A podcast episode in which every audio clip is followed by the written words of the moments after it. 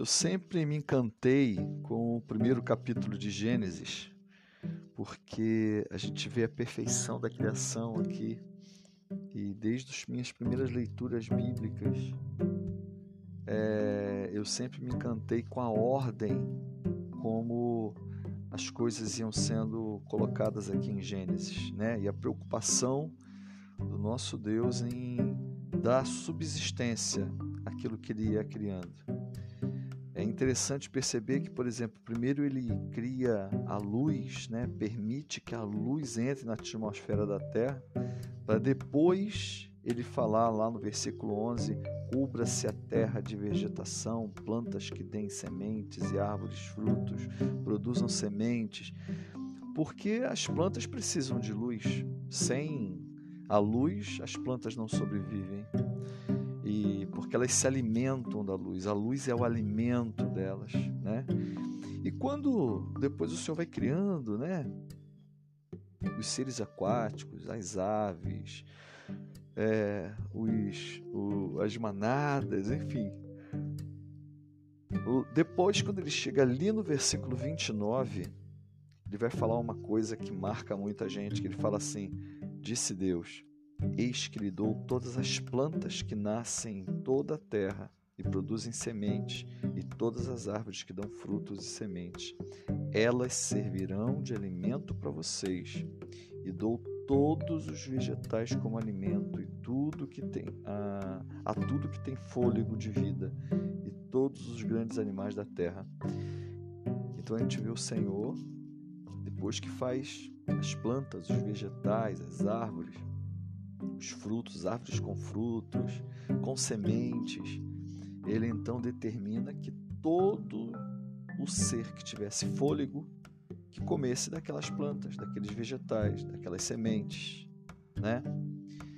E eu fico assim maravilhado quando eu vejo é, na questão daqueles que são nutricionistas e quando você lê alguma coisa sobre nutrição, você vê a importância das sementes na nossa vida. Castanha do Pará, né? É, são sementes, né?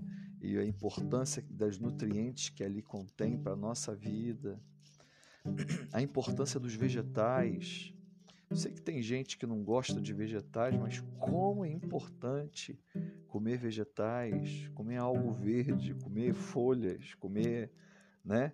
Para que o nosso organismo tenha todos os nutrientes. E a verdade é que a, a carne é introduzida depois no nosso cardápio, mas é introduzida uh, depois, depois da queda, depois que o pecado entra no mundo, depois que é, há o dilúvio, primeiro ao dilúvio, depois a carne entra na nossa dieta. Lá no Gênesis 9, versículo 3, você tem o Senhor falando a respeito disso, né? E ele faz uma aliança com Noé, e ali no, é, no capítulo 9, ah, e ali no versículo 3 ele fala assim: é, tudo o que vive e se move servirá de alimento para vocês. Então você vê a introdução, introdução da carne depois, como se fosse o efeito do pecado, né? Alguém precisaria morrer, então precisava ter morte, precisava ter ah, essas situações aqui. Então, ah, refletindo sobre isso, gente descobre que uh, nosso organismo ele precisa de vegetais e precisa de folhas e todo mundo sabe disso. E a carne, ela entrou como complemento porque a ciência já sabe que o nosso cérebro consome proteína demais e ele precisa da carne, da proteína que a gente ingere.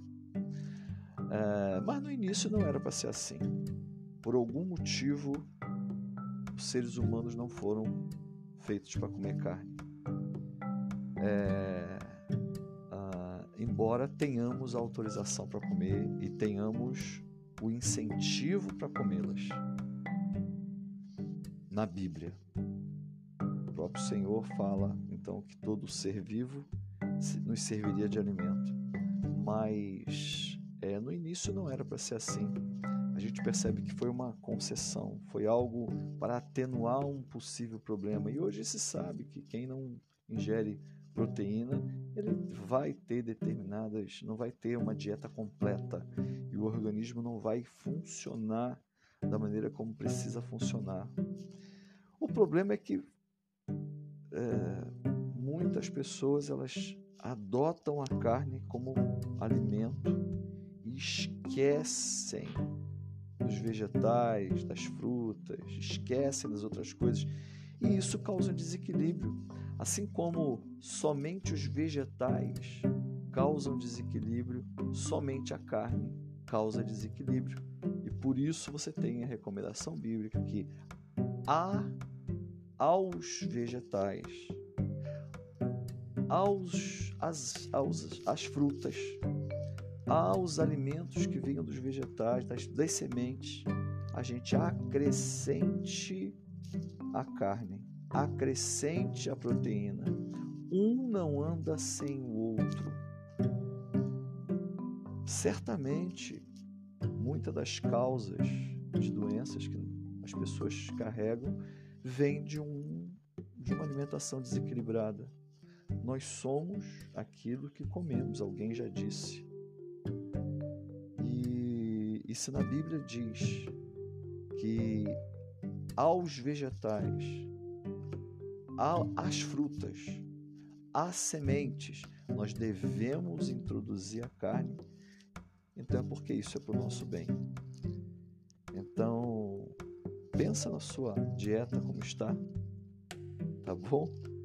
Porque certamente você vai evitar muitos problemas você tendo uma, uma alimentação é, equilibrada. Que Deus abençoe a sua vida em nome de Jesus.